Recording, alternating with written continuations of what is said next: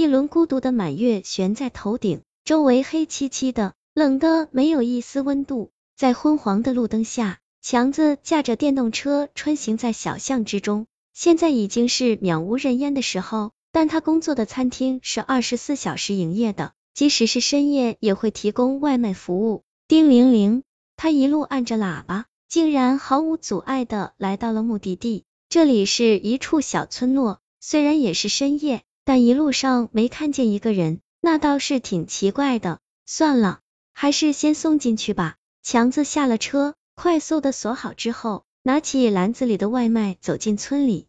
冷风呼啸，头顶的月光冷冰冰的，没有一点温度。附近的房子也怪模怪样的矗立在阴影中，仿佛一张张的巨大的死人脸，诡异的盯着他。走着走着，强子竟然也感到一丝恐惧。其实这是他第一次送来这边，因为这里是旧村落，住的基本上是上了年纪的人，也很少会有人点外卖。加上这里比较荒芜，就算是早上过来也挺瘆人的，更别说大半夜的。强子缩了缩身子，一路沿着目的地走去。两百零七幢到底在那一边呢？他按亮了手机，借着微弱的光芒打量着街道门牌。转过了好几个弯后，他终于找到了目的地。那是一幢四层的小公寓，但看起来已经非常陈旧，墙上的白漆早已脱落了不少。上面露出一些蛛网状的裂缝，好像随时都会倒塌下来。应该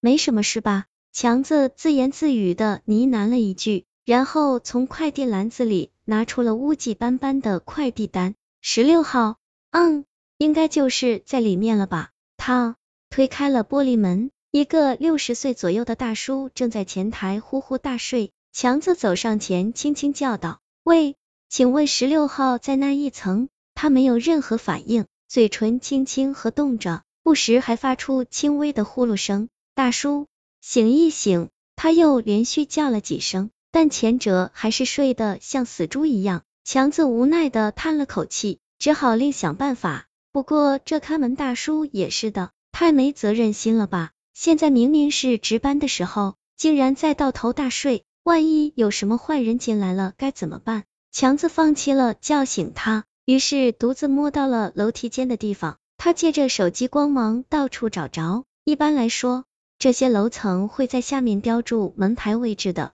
他只需要找一找就可以了。一片漆黑中，淡淡的白光映照在墙上，给人一种更加诡谲的感叫。强子找了一阵，并没有发现楼层分布图，反而在墙上贴了很多标识，什么天雨路滑，小心驾驶。还有防止陌生人进房子之类的，他无奈的摸了摸脑袋，只好放弃了寻找。算了，反正这里也就几层而已，干脆直接走上去吧。强子打定了主意，于是将外卖揣好在怀里。其实刚才在来时的路上还真的下雨了，幸亏他保护措施做得好，才不至于淋湿了食物。作为一个称职的外卖员，他必须要这么做，即使遇到什么困难。也不能违反自己的职业操守。一路沿着楼梯找上去，强子摸到了三层，他发现每一层都有时间，算起来的话，十六号应该就在这一层了。走出楼梯间，走廊依旧是一片朦胧的漆黑，一些照明灯闪烁着红光，看起来令人毛骨悚然。虽然以前也送过那么次外卖，但这里却是最诡异的地方。不知怎的。一走进来，他就有种很不舒服的感觉。十一号、十二号，强子抹了把汗，一路沿着走廊过去。黑暗中不时传来一些奇怪的呜呜声，好像有什么人在哭。他打了个哆嗦，只能加快脚步过去。十五号的门牌在眼前晃过，快到了。强子在心里暗暗说道，感觉一阵宽心。但当他走到下一间的时候，这种感觉顿时荡然无存了。因为下一间的门牌号竟然不是十六、十七号，